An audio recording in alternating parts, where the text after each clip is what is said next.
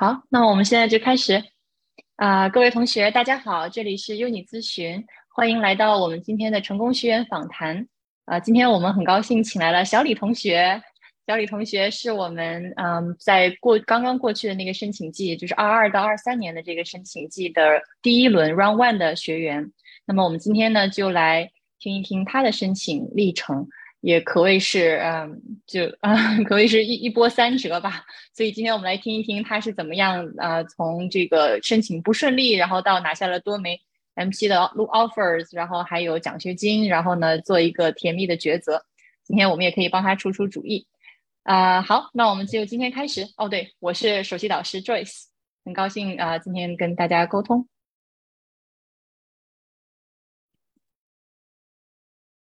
我首先先来介绍一下小李同学的呃背景，这样大家呢呃可以有一个大致的概念和对标。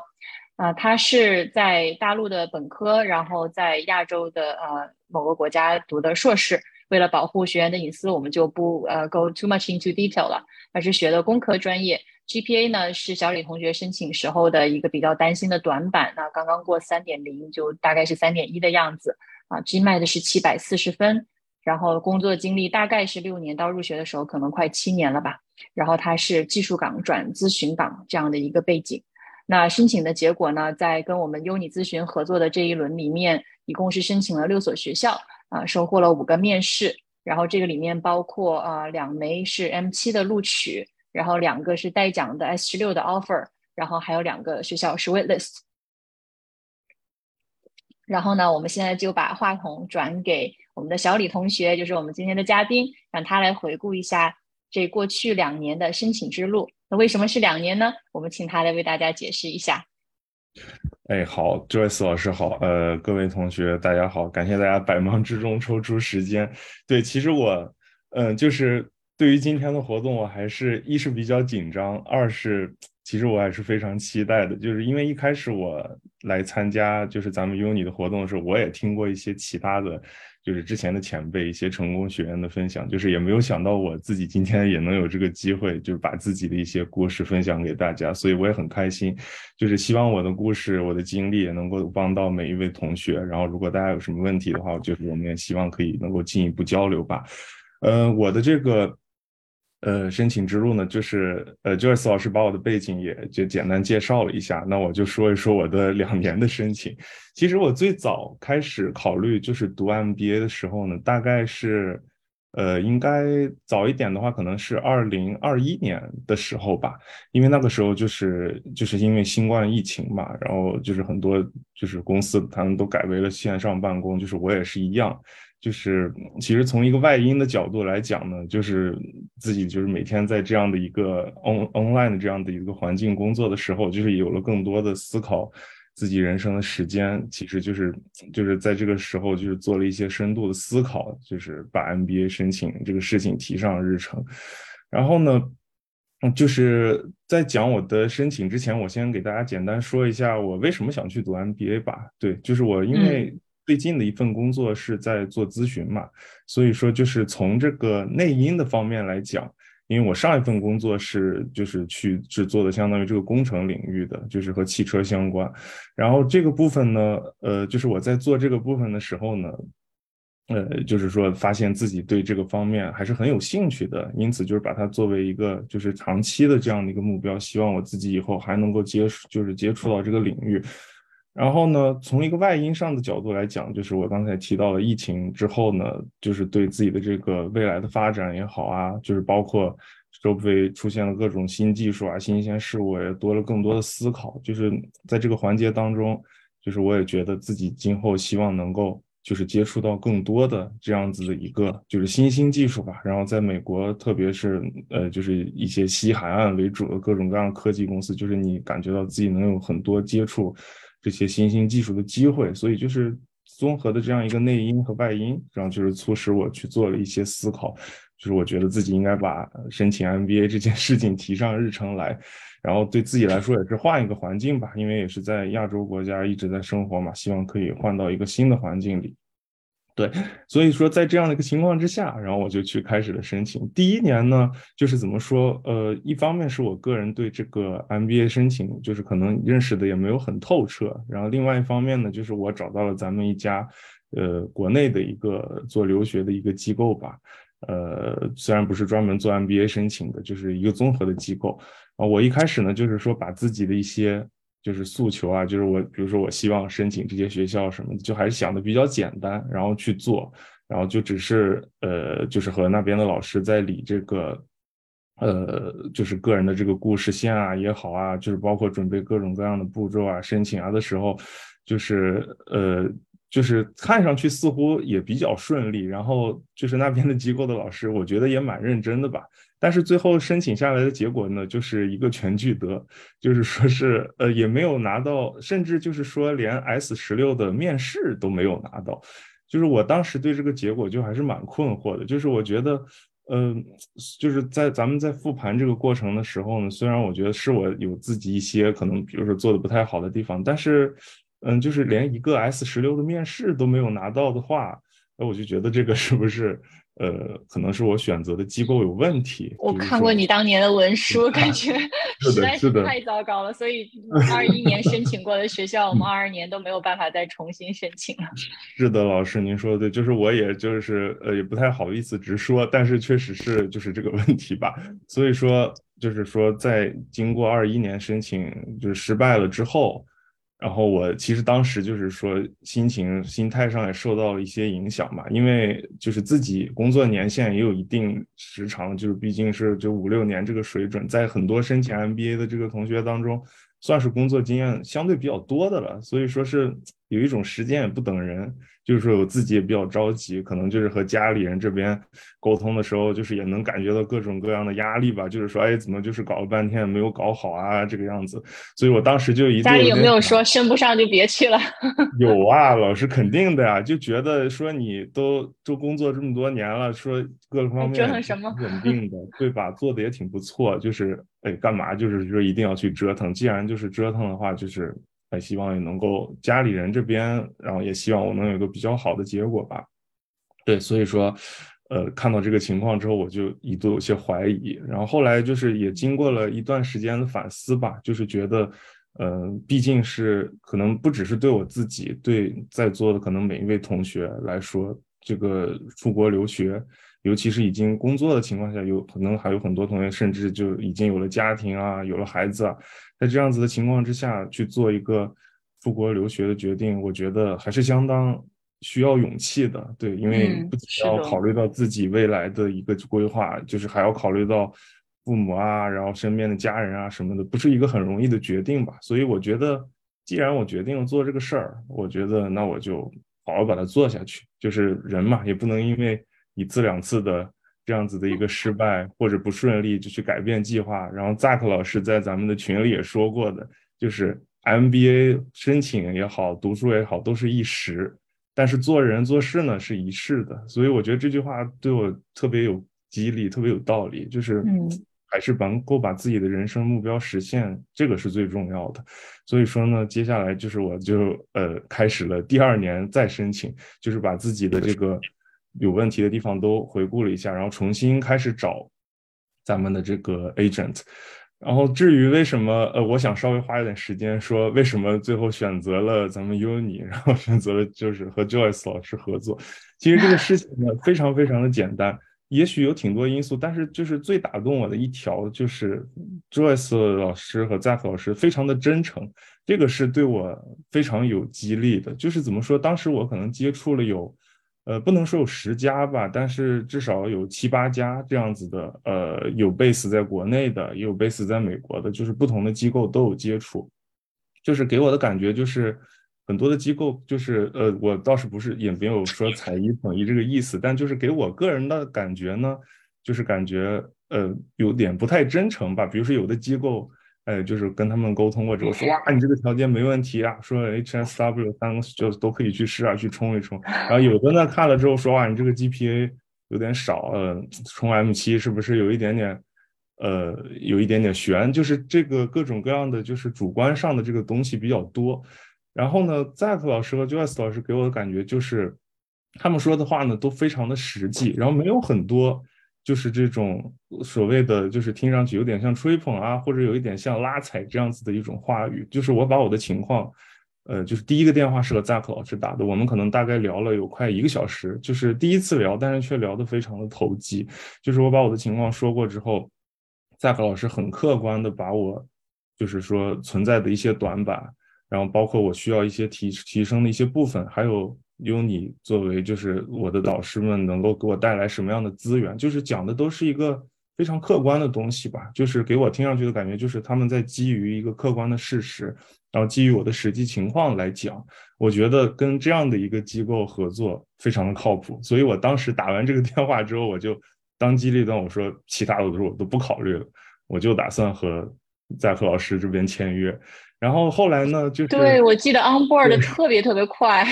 是的，是的，老师，因为我就是聊完了之后，就给我一种如沐春风的感觉。我觉得就是这儿了，就是这种感觉吧。可能就是和大家，比如说选校啊、申请这个，你看到之后就觉得，哎，我就是这儿了，就是这种感觉。对，所以我觉得也是一种缘分吧。然后和 Zack 老师聊过之后呢，就是，然后呃，就是说后来给我选到了 Joyce 老师。然后我第一次和 Joyce 老师就是沟通的时候，也是。啊，给我的第一个感觉就是哇，这位老师太强了，我说我跟不上。然后老师在跟我讲很多这个申请的一些事情啊，包括就是一些需要提升这个地方的什么时候，我说呃老师，我说呃老师您太牛了，让我给我点时间，让我去反，就是让我去吸收一下。对，我记得你当时也特别认真啊，先是总结了好多自己过去的一些这个事情，给我发来了好多材料，好多文字。是的，我觉得就是我也希望能够用最短的时间，就是把。呃，我的这些情况就是都展示在老师面前，然后希望咱们能在比较短的时间之内达成一个就是比较合理的方案吧。所以我觉得就是咱们的沟通什么的也是非常的顺畅，对。然后呃，我再接下来讲一下就是和老师们合作之后的一些情况吧。就是 Joyce 老师提到了，我把我的这个情况都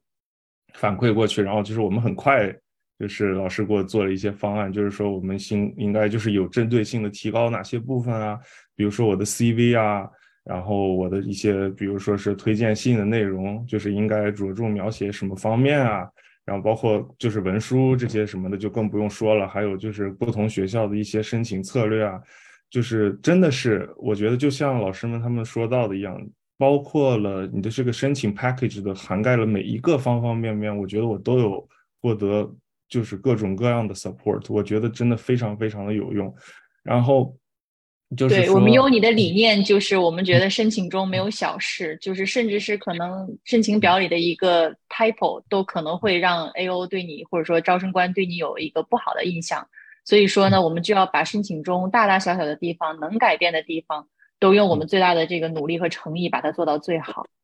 对，是的，这个我也非常的同意，特别是呃，我印象深刻的就是 CV，就是老师可能 CV 是咱们就是第一个最先嗯最先搞的最先改的部分，就是我当时有一张 CV，其实其实我一开始对 CV 的认识还不是特别的充分，就觉得可能一张 A4 纸上面的内容。就是呃，具体怎么写，可能也没有觉得需要特别的严格吧。但是老师就是给我印象特别深刻，就是说就这么点儿空间，你能够把你所有的事情能都在这一张纸里面说出来，那你真的是需要珍惜每一个字，就每一个单词，真的就是不能浪费任何一点点空间。所以真的就是当时为了改这个 CV 就花了一个月的时间，我觉得可能得有，就是改来改去，可能改了有十几版。对我觉得。呃，就是简历很重要的，这是第一印象。嗯，没错，是的，所以就是老师们就是这个认真负责的态度，就是给我特别的印象深刻吧。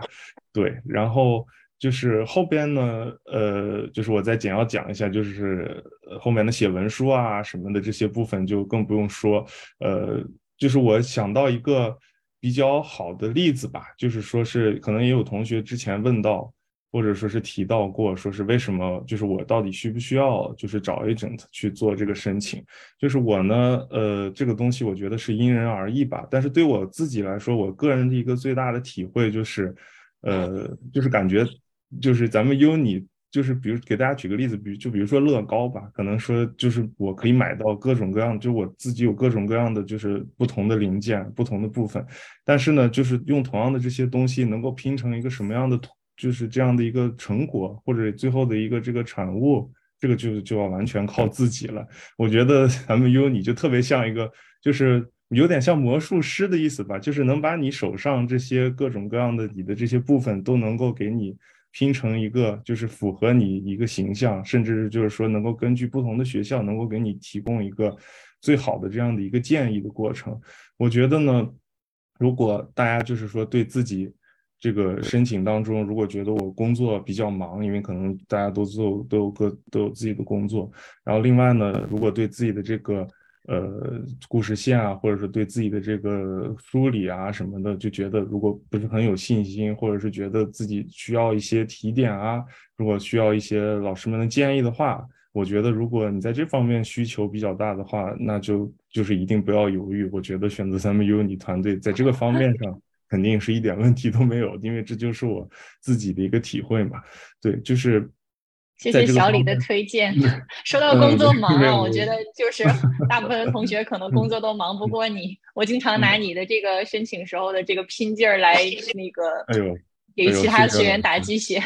呃，没有，谢谢老师。其实我跟就是在座很多同学比起来，肯定还有比我很多比我更辛苦的同学。就是我觉得那时候我记得好像工作到后半夜，经常是十二点一点钟，然后呃给我发信息说：“老师，你的这个反馈我收到了，然后我马上改。”然后等到那个凌晨，你那边凌晨可能三四点的时候，我又收到了你的几几版这个文书。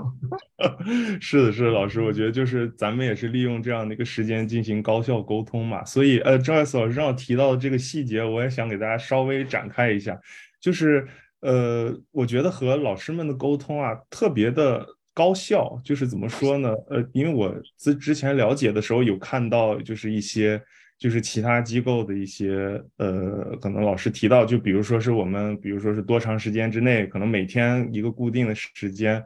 就是说之后给你反馈啊什么的。但是因为就是我在这边和 Joyce 老师有时差嘛，但是呢，就是说呃，为了就是说是把这个时差造成的这个时间延迟尽量的缩小，就我一般就是说。就是工作到，就是说在比较晚的时候，就我这边可能半夜啊什么的去写，然后 Joyce 老师每次就是反馈都特别的快，就是他只要那边没有就是在给其他学员做辅导，或者甚至是有一些时候刚刚辅导完别的学员，然后我说老师咱们能不能打一个十分钟的电话，然后周二老师好 OK 没问题，然后就是有的时候老师听着嗓子都有点沙哑，因为真的刚辅导完其他同学也非常的辛苦，然后有的时候老师可能是。甚至一边还在带娃，然后一边有的时候在那边简单的在做一个 午饭啊，然后就是我们利用这个时间，就是说把这个需要沟通确认的点，就是很快的，就是说是处理好。我觉得就是说。在特别是这个申请过程当中，和你的老师和你的顾问，能够在一个很短的时间之内，最快的把你们需要了解的内容沟通好，是一个非常重要的事情。特别是在亚洲这边有时差的同学来说，所以我觉得这一点也是非常值得考虑的。对对，因为我这边哪怕是抽出十分钟快速跟你说一下，那你那边就不至于浪费一天的时间，你就可以用你的白天时间或者说晚上的时间去再迭代一版。那这个时间抢出来，你看一轮的时间，我们能申请六所学校，而且也不至于，而且你工作特别特别忙嘛，我觉得这个还是效率蛮高的。嗯，是的，是的，老师，没错。然后就是到后面呢的话，就开始写文书嘛。然后就是写文书的时候，就也是老师提到的这样，就是很晚的时候，我们也在，就是说一直沟通，去去，就是说去校对好，就是文书当中每一个细节。我觉得真的是咱们团队对于。这个文书质量，特别是每一个细节的把控上，都特别的，就是说是认真，然后也很到位。就是说每一个词啊，包括每一个句法，这个地方怎么用，不同的表达，就是说到底有多大的，就是说不同的细微的差别，我觉得每一个都把握的非常好。我自己就是说，嗯，英文写作，我觉得也就是并不是那么好，所以我觉得在这个过程当中。我觉得就是自己也学习了很多，就是英文写作上面表达的一些东西，我觉得真的也是非常的有帮助吧。写好文书之后呢，后面文书太重要了，对吧？你像同样是一个背景，那二一年的时候就连面试也拿不到，二二年的时候就连 M 七的 offer 也有好几个。那我觉得这个，就虽然说在整个申请里面啊，每一个部分肯定都起到一定的作用，但我觉得文书的这个作用也不可小觑的。就你怎么样去讲好一个故事，因为这些顶级的学校是不缺优秀的学生的，但是你的故事怎么能打动他，对吧？怎么能让 A O 看了之后就在众多的这些 application 里面愿意把你的这个拿出来，再给一个面试的机会，再去跟你聊一聊，再去更加深入的去了解你的背景。那这个就是呃讲故事的魅力。对，是的，是的，老师。所以我觉得萨克老师也不止一次在群里提到过这个 storytelling 这个事情的重要性，也推荐过一些相关的书籍。我自己也在，就是说，呃，也在学习到底去怎么做好这件事。特别是我觉得长期，呃，比如说在亚洲这边，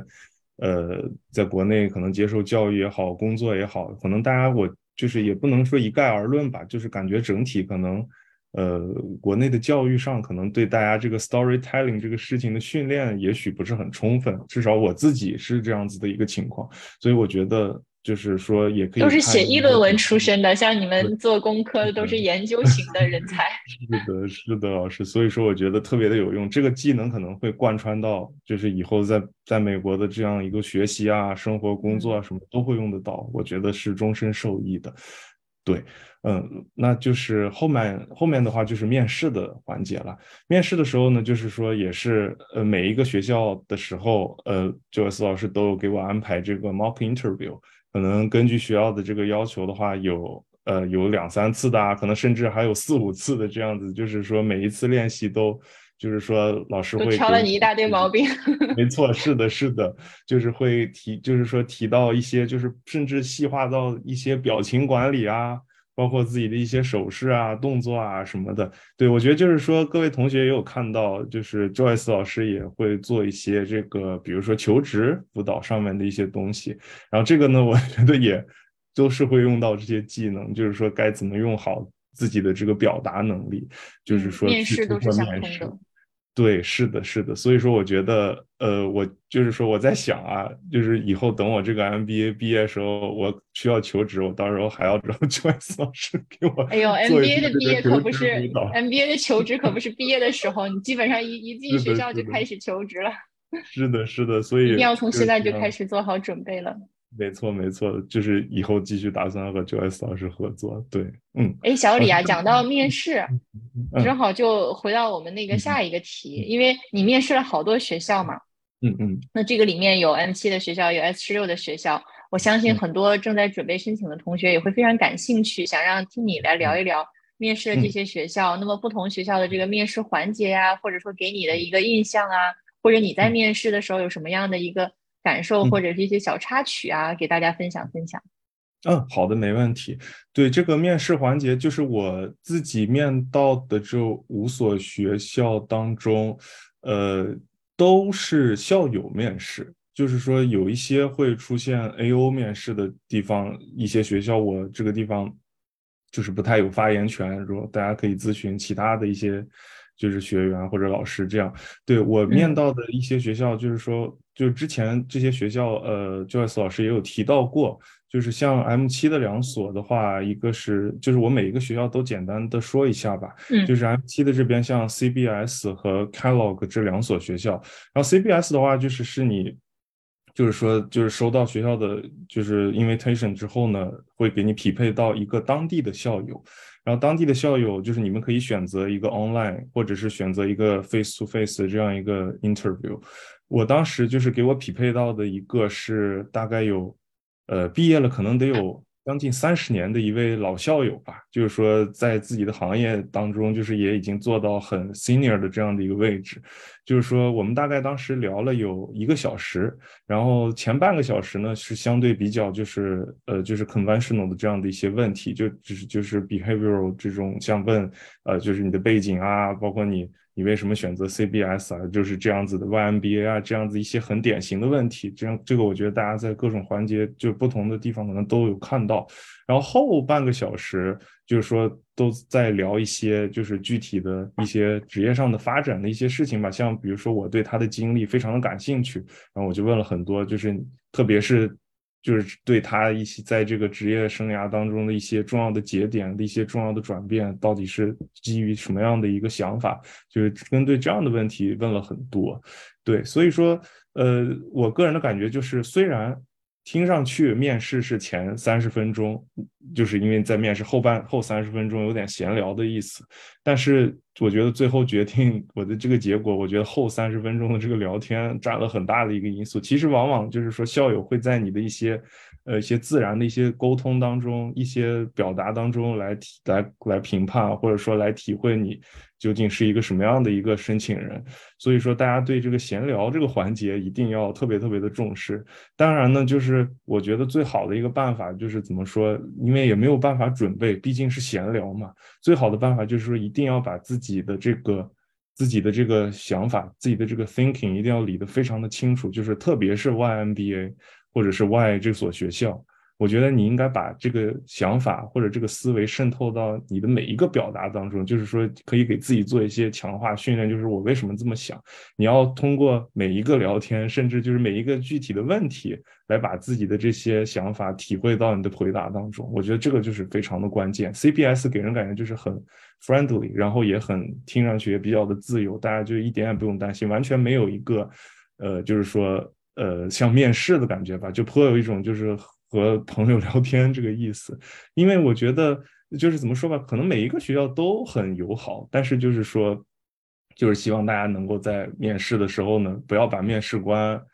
当成就是说来审问你的这个样子，而是一个当成一个朋友，像在跟校友 networking 的时候的一个感觉吧，就是把你的想法说给他就可以。对，所以这个是 CBS，然后 Kellogg 我简单说一下，Kellogg 的话是。呃，似乎是普发面试，很多人是这么说，因为很多的申请人都收到了面试。我我可能能达到百分之八十吧，因为百分之百他们做不到，人太多了。是的，是的，所以说，也就是说，只要申请了，相当一部分的申请人都能够拿到面试嘛。我觉得这个其实是非常的难得的，在 M 七当中能够做到普发面试给机会的，我觉得只有开 log 这么一所。所以说是，如你既然有机会，那就抓住这个。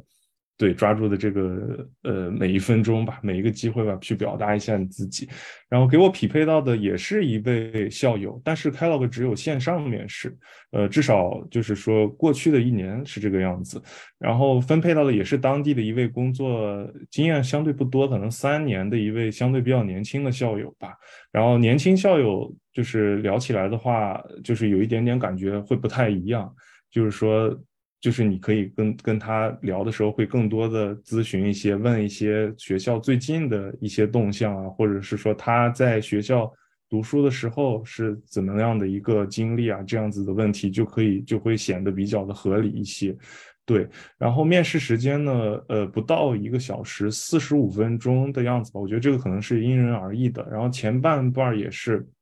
会有二十分钟左右。去问一些基础的问题，行为面试嘛，然后和 CBS 差不多，然后剩下的一半时间也是类似于闲聊，但是这个部分当中，我个人的感觉就是校友对我提问问题会更多一些，就是说他可能就是会根据之前在跟你聊天的时候听到的一些细节，他会更多的去做一些深挖，就是他会问你，哎，比如说。哎，就是说，哎，你刚才提到的你们那个项目当中，哎，你是你做的什么呀？然后就是，哎，你做的这个事情当中，就是说你觉得，呃，哎，对你印象深刻的一个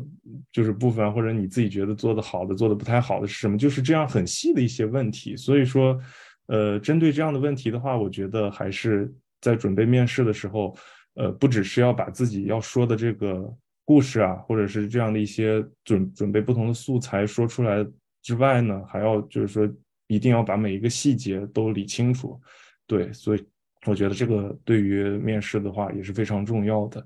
那剩下的三所学校就是 Kellogg 这边的，呃，不是 Kellogg，不好意思，就是呃，剩下的 S 十六就是有 Tuck，Tuck 这边的话就是是学生面试，给我分配到了一个二年级的学生，然后呃，这边的面试就是说。呃，相对时间比较短，我记得是不到三十分钟吧，就只有一个行为面试，就是他会问一些基础的问题，然后程序化的哈。对，没错，最后只留了可能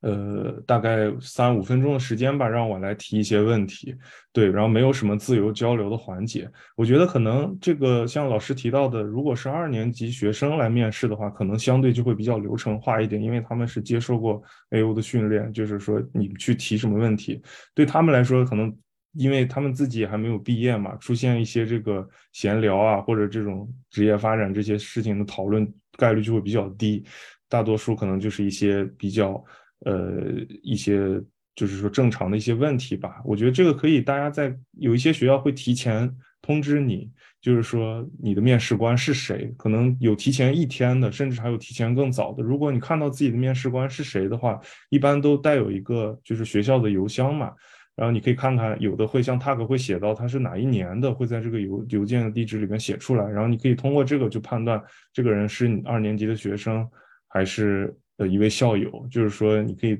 在也可以在 LinkedIn 啊什么这些平台查一查，提前了解一下。对，然后 t a c k 大概是这样。然后剩下的两所的话，还有一个 Darden，还有一个 Haas。然后 Darden 的话，我要就是重点想提一下，就是它的面试形式和其他任何一个学校都不太一样。它就是颇有一种给你时间让你讲故事的感觉，就好像把你拉到一个舞台上面，然后把话筒给你。然后别的人呢，可能别的学校都给你一个自我介绍，就是三到五分钟这样子，非常简短。然后 Darden 的话，可能就是给你一个。二三十分钟，然后甚至你要是愿意说的更多的话，他还会给你更多的时间，就是让你真的是让你从头到尾讲故事，就是说他真的就是作为一个完完全全的听众来听你说你从小到大你是一个什么样的，就是经历了一个什么样的过程，你为什么最后经历了这么多事情之后呢，最后来打算读 MBA，然后你为什么有这样的一个职业目标什么的，就真的是一个讲故事的过程，所以我觉得这个。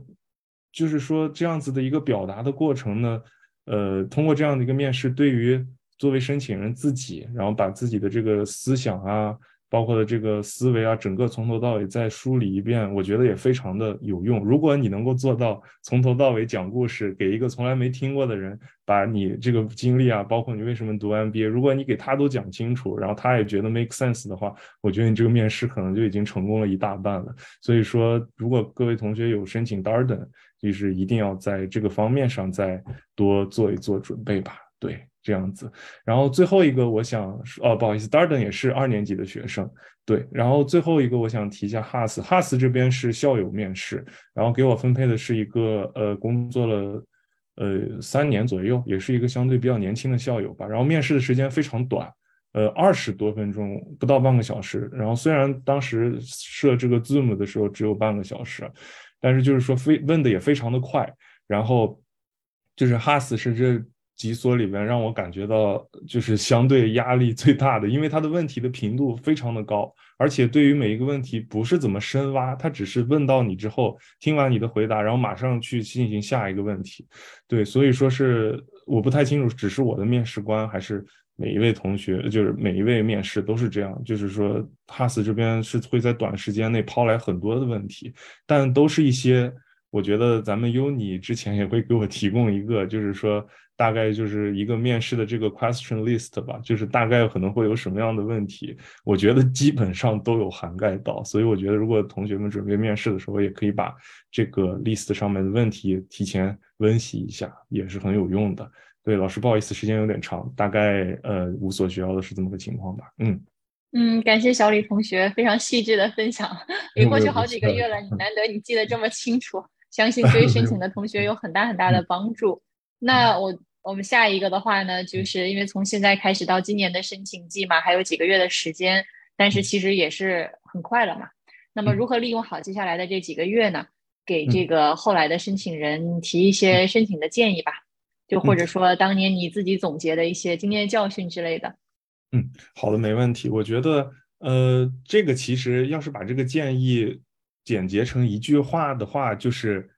把自己的每一个环节都做好吧，就是怎么说？因为申请可能就是不只是 Zack 老师，可能很多地方都提到过，申请是一个 package，它并不是看你其中的某一项，就是你的标化成绩是多少分，啊，或者你的文书写的怎么样，每一个环节可能就是有一点点像这个木桶吧。如果你有一块短板的话，可能你的这个高度就会被限制在那里。所以怎么做呢？做的我觉得就是。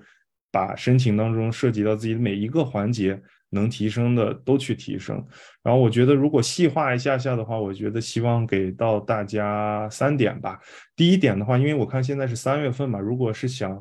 呃明年的就是二三年的 R 一 Round One 申请的话，呃，大多数的学校的哎呀，已经是今年了。对啊，对对。是的，对大多数学校的这个 deadline 可能都在九月份左右，所以我觉得呢，呃，最终就是说第一件事可能也是老生常谈了，就是希望大家提前把标化成绩考出来。这个标化成绩多少分够呢？就是也有各种各种地方众说纷纭嘛，也有说越高越好，也有说够用就行。对我觉得 Joyce 老师之前跟我说的，就是说在我。范围或者时间精力允许的范围之内，就是尽量好一点。当然，肯定是好一点的话，可能对申请更加分嘛。但是如果你说为了考标化，把自己其他的写文书、乱七八糟的别的时间全部都占据的话，那就得不偿失。所以说，我觉得前提是就是需要够用吧。可能呃，我觉得可能 M 七的话保险一点，比如说七百三十分。然后 S 十六保险一点，可能七百分、七百一十分，这个我不太清楚。这个到以 JoS 老师可以看一下学校的这个平均分啊。对于咱们呃这个来自大陆啊，或者说亚洲的申请人呢，其实咱们都是那个这个 overrepresented pool，就是申请的人非常多的这一波。那么要比这个学校的平均分稍微高一些，那可能能啊至少这一块呢，就感觉不用再悬着一口气，就很担心了。我通常都是说，如果还有余力的话呢，争取就是不要给自己留遗憾，那就争取再往上 push push。但是呢，也千万不要犯一个什么样的错误呢？就是埋头刷分，然后刷到九月份或者刷到八月份或者是七月份的时候，然后再开始准备其他的部分，因为申请中还有挺多其他的部分是需要非常多的时间来沉积和那个积淀的。对，是的，是的，老师，所以说就是说，希望大家如果还没有考出标化的同学，就是尽量，我觉得最好是在六月份之前把把它考出来，因为这样你可以有更多的时间去做一些校的 networking 啊，包括一些写文书的准备等等。对，呃，就是我自己的话，我 GMAT 我考了有四次，对，真的是，就是说四次不算多啦。对 GMAT 考试，我就是也有看到有朋友有同学说到，就是 GMAT 考试是第一次让你认识到，呃，就是说我是不是智商不够用这样子的一个考试。所以说，不仅需要大量的时间投入，然后也需要一些就是说对思维上的一些训练。有很多帖子啊写到，就是一战直接一战出分七百五、七百六啊，我觉得那真的是少数中的少数的大牛。可能对于很多同学来说，这个。这个部分还是相当需要时间的，所以如果还没有考的话，尽早提前把考位约上，然后把考试这个地方抓起来。对，然后呃，这个地方第一点就是标化，第二点呢，就是我想强调的很重要的一点就是 network。这个地方我想提一下，就是我自己呢，呃，其实我个人平心而论，我觉得我。并不是 networking 达人，甚至我有的时候对参参加这种各种 social 的活动还有一些抵触，所以我一开始在 networking 这个环节上也是有点扭扭捏捏，就是做的也不太好。后来就是 Joyce 老师跟我。就是手把手的教我如何去做 networking，就是怎么在 LinkedIn 上去发一些 message，然后甚至你怎么去做一些 cold call，这样子的话，就是有很多很多这样子的一些 tips，这样的一些指导给到我，就是呃，我也算是脱胎换骨吧，就是听了就是接受老师这套辅导之后呢，就是说我自己也变得勇敢一些了，然后我就去各种各样的去联系校，甚至去找很多的一些陌生人，然后就是。结果呢？当然肯定嘛，因为因人而异，有的人会比较的热情，有的人呢可能会不太热情。甚至不理你，我觉得这个都没有关系。我觉得大家都有自己的事情，在这个过程当中，很重要的一点就是说放平心态，然后控制好自己的这个期望值，因为毕竟是自己去找校友帮忙。如果别人能愿意帮你，那是再好不过；不帮也不代表他对你这个人有意见，甚至是说是不愿意跟你接触，只是单纯他比较忙，甚至是不看信息而已。所以我觉得这个过程当中当中，就是老师们教我，就是学着。学着厚脸皮一点，因为这个东西也很重要。对，所以我觉得，如果还没有就是开始跟校友 networking 的同学的话，我觉得还是要尽早做起来。至于去怎么选择校友，我觉得，呃，如果咱们找到 Uni 这边找 Joyce 老师的话，他会给你更多就是非常有用、非常中肯的 tips。然后这个地方我就不做赘述了。然后一一个是这个 network，那最后一个呢？我提到的就是怎么说，就是文书啊什么，像这些具体细化的我就不提了。我想提一个重点，就是真的是要做好梳理，就是我刚才提到的例子，就是把自己当成一个乐高。然后可能有老师会来帮你拼这样子，但是你作为一个乐高，你可能自己最开始得把你所有能你有的这些资源，你有的这些零件什么，你都得拿出来。就是巧妇难为无米之炊嘛，你自己也有，你自己得有很多细节素材，老师可能才能帮助你去想去构思。所以说这个过程当中看似简单，但对我来说，我可能甚至花了两个月到三个月来做这个事。想的一个问题很简单，就是 Who am I？然后甚至就是说，有的时候没 事。这是穷极一生值得我们去想的问题。没错，我说我从来没有想过这些问题，但是我就躺在那边就想，就是我这么多 年到底都经历了什么，就是这样的一个事情。甚至把小时候的一些很多的细节，甚至还会去问自己的爸妈，说说我当时去都都做了一些什么，有没有哪些你们觉得很有很有印象的？然后还找到自己的朋友。自己以前的同学，哎，说咱们当时玩的挺好的，哎，我做什么什么事，我当时都是一个什么样的情况，或者你是怎么看我的？就是为了研究清楚 Who am I 这个事，你需要问很多人，让自己。哎呦，就你小的时候的那些经历，我觉得那个写出来就那些细节非常的打动人，我现在还能记得。是的，是的，老师，所以就是说，给我的感觉就是也很意外，就是出现在你文书当中的很多内容，就是在老师们他们这种比较专业的角度上来看，哪些是 A O 比较喜欢，是能够左右你申请，给你申请加大分的这样的一个东西的话，就是说。可能你觉得不是什么大不了的事情，但是在老师们看来却是一个闪光点。所以说这个东西究竟怎么发掘，我其实自己也没有经验，还是主要更多的靠老师们的团队帮我一起来研究做的这个事儿。所以我觉得呢，不管是你去自己做，还是请老师们的团队来帮你做，自己都是要在这个过过程当中把自己的故事啊、一些一些过往的经历啊，全部都梳理好。对，我觉得就是希望大家能把这几个事情做好吧。基基就是至于剩下的一些，比如说是写文书也好啊，就是说是改简历啊、面试什么也好，我觉得这些其实都是基于你的一些个人梳理的基础之上。嗯，有了这些材料之后，我觉得你做后面的这些环节都会相对的更顺利一点。对，这就是我的一些建议吧。嗯，非常感谢小李同学的这些建议，我觉得总结的特别特别的好，希望能给下面申请的同学一些。啊，比较实际的帮助。那么最后呢，就是大家最关心的这个环节了。现在我看也有那个学员在呃这个 chat 里面留言啊，说最后到底是决定去哪儿了呢？嗯，也就是说，在手头的这四枚 offer 中，有两个是带奖学金的，然后另外两个是这个所谓的 M 七的学校。嗯，呃，我我们可能也我知道你现在可能也还在在考虑中哈，那也不呃非得迫使你去给大家一个最后的决定，但是呢，能不能跟我们分享一下你的这种呃 decision 这个的 process 呀，或者说你的这个一些想法或者是一些呃考考量？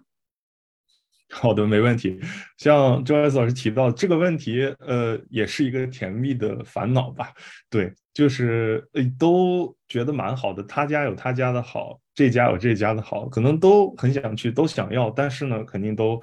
就最后肯定只能忍痛割爱，会有这样子的一个过程。就是我，呃，就是大家可能也看到过各种各样的分析啊，就是说是啊，有看就业啊。然后有看，呃，就是怎么说，呃，有看这个，呃，校友网络啊什么的这些各种各样。但其实对我来说，我觉得如果大家去做抉择，我希望给到的唯一的一个建议就是说，搞清楚自己想去通过 MBA 获得什么。我觉得这个特别的重要。你如果能够通过你想去的这所学校获得你想要的东西的话，我觉得就没有问题。比如说我来举个例子吧，就是我看有同学提到过，呃，我有一个。呃，不是 S 十六的这样子的一个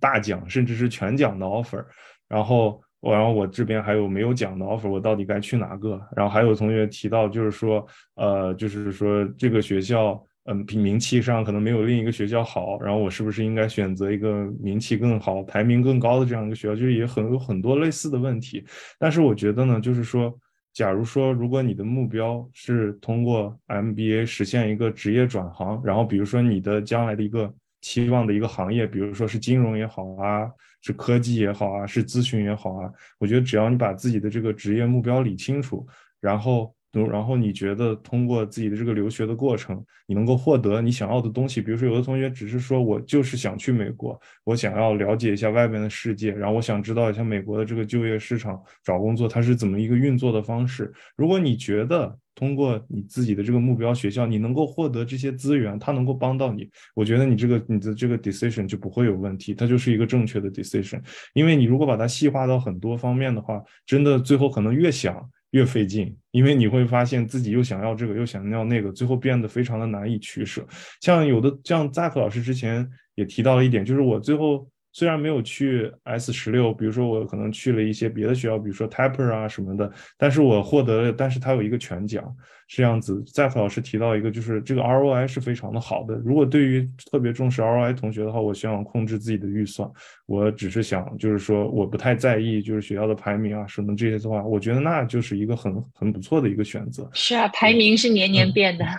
是的，是的，对，所以说，呃，像对我个人来说的话呢。就是我呢，就是最大的一个目标，就是希望实现一个职业的转型吧。对，就是我希望，比如说是毕业之后，能在美国的一个咨询去做工作。那这样子的话，看来可能我手上的这些学校，他们都能够在这个资源上帮到我。那么在剩下的一些考量的环节呢，我觉得就是，哎，就是你是不是，比如说有的同学，比如说我举个例子，像 Talk 的话，就是非常的。呃，有人情味儿的一所学校，就是你和他的，就是说是校友也好啊，A O 聊起来，就是他会给你一个很强烈的这种感觉。如果你很重视这个方面的话，那 TAC 我觉得就很好。然后，如果你喜欢大城市的生活，那就是去 C B S 去纽约。如果你喜欢相对清静一点的，那就是去相对位置不那么不那么市中心、相对比较偏僻一点的学校。我觉得这些都是好选择，还是主要看自己的一个，就是说怎么说吧。看自己的一个需求吧，呃，说了这么多，我自己 其实也还没有想好啊。对，就是我呢是希望，就是说，因为可能如果考虑到，就是说是今后，比如说回国啊，或者说如果长期来看，如果不在美国工作，我可能会回到亚太地区的话，那可能校友网络，包括学校的这个 ranking 啊这些东西，就相对会变得更重要一点。所以基于这个因素的话，我可能会。就是说，目前还是在 CBS 和 Kellogg 这两个学校之间去做做选择，然后也在跟不同的校友去聊天。对，然后我还想提一句，就是 Zack 老师提到的一句话，我觉得非常的有道理，就是“弱水三千，我只取一瓢饮”。对于一个普普通通的，这不是《红楼梦》里的吗？对呀，但是是 Zack 老师引用的。Zack 老师说到，就是说，呃，对于这些学校来说的话。呃，就是怎么讲？呃，他们提供的这些资源是足足够够你来用的了。但是就是说，至于你愿意选择什么样的生活方式，怎么考虑，那就是看你自己。对，这样子。哎，有个同学在留言里面呃问你说，那 Round One 的话，这个学校的 deposit 不是早就丢了吗？嗯，是的，其实这两所学校我都交掉了。然后这个 比较的比较的心，我跟你说，这还是挺常见的一种情况。像我们的学员经常是拿到多个 offer 嘛，然后呢，每一个都喜欢，因为都是系自己喜欢的学校才申的。然后最后就觉得说没有办法在短时间内做出决定，那我就先把钱都交着，然后再再慢慢的选。是的，老师，这个就其实就是相对你自己多付一点 deposit 的钱。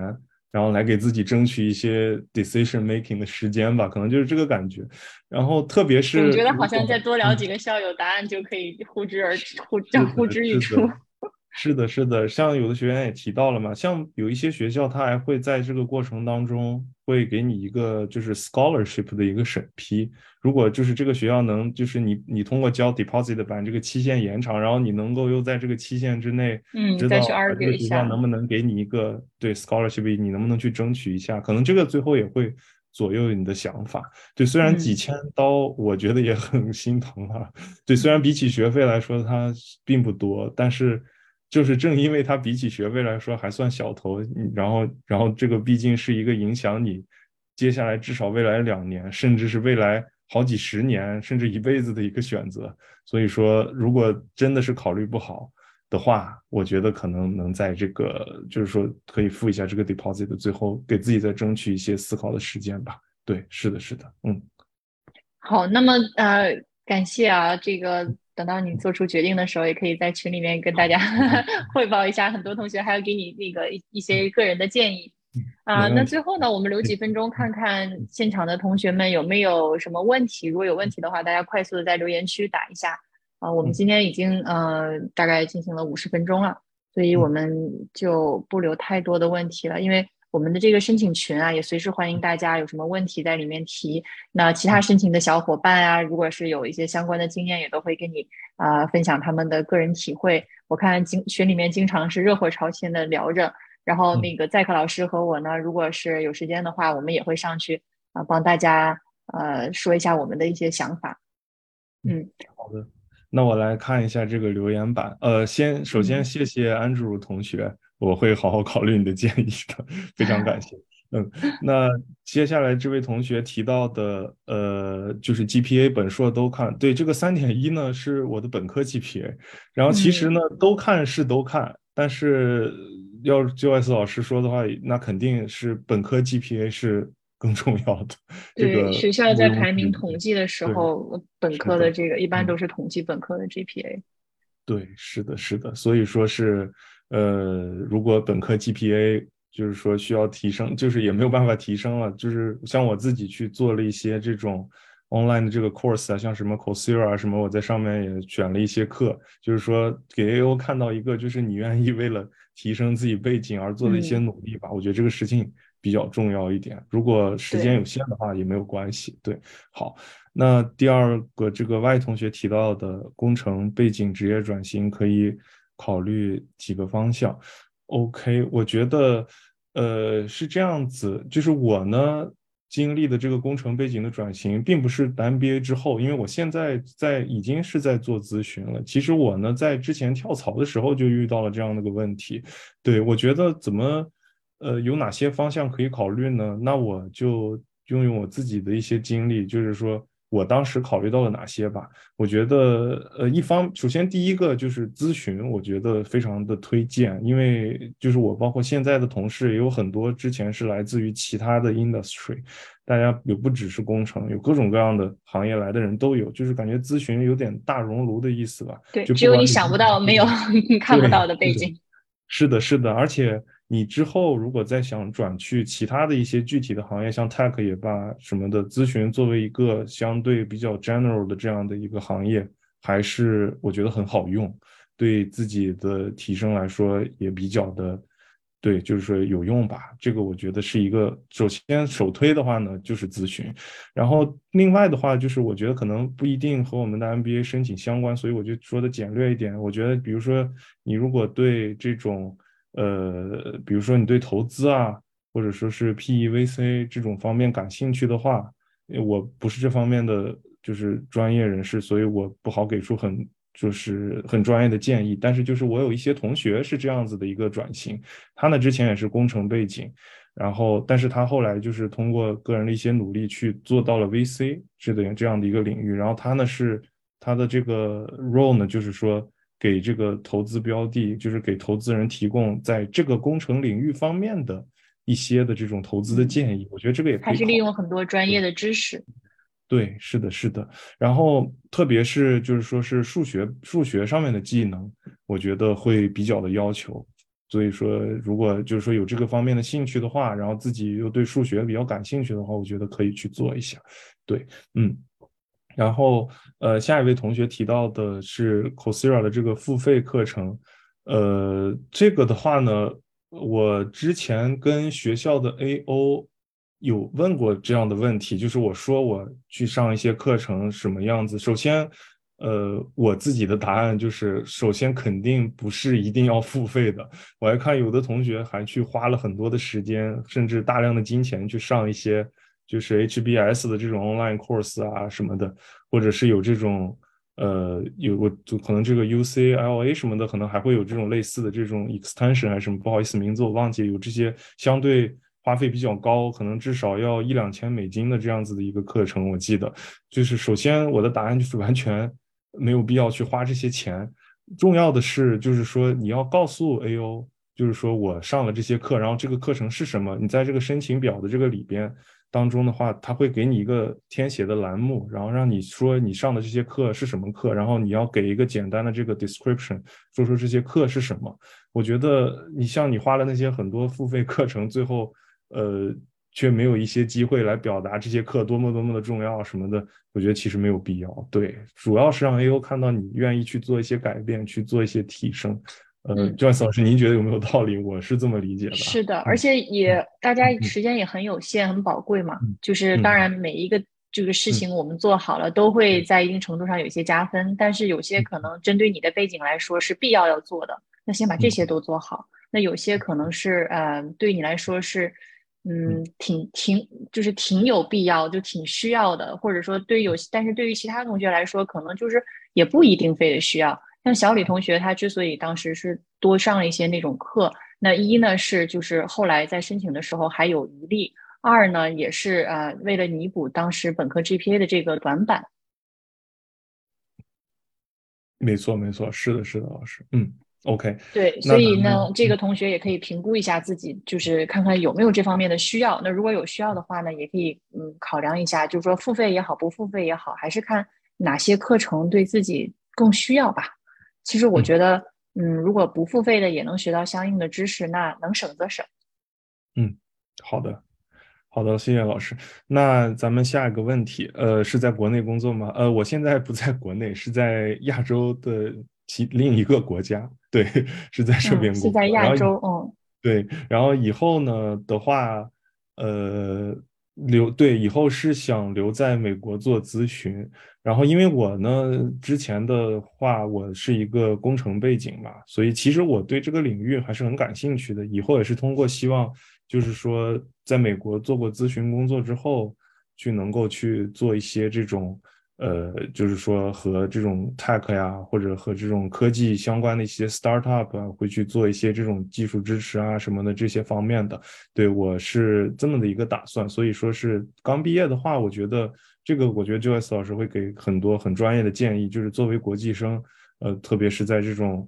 就是 visa 的这种 sponsorship 上面的话。可能你去做一个咨询，我觉得相对这方面的就是困难也会少一点，对，因为毕竟作为国际生刚在在美国求职的话，还要考虑到身份问题，这个是一个很重要的事情，所以说是大家在考虑，就是说在美国转型去找工作的时候，就是说也就是把这个方面跨不过去的一个坎儿，就是身份，是的，是的，对，嗯。好的，好，那我们今天也到了一个小时了，非常感谢小李同学的分呃分享，然后也祝你在今后的这个上学、这个办签证啊都顺利，然后来到美国之后顺利择业，啊，感谢你的时间，也感谢这个来参加的同学们，我们下期再见。好的，谢谢老师，谢谢各位同学，哎，谢谢你，嗯，拜拜。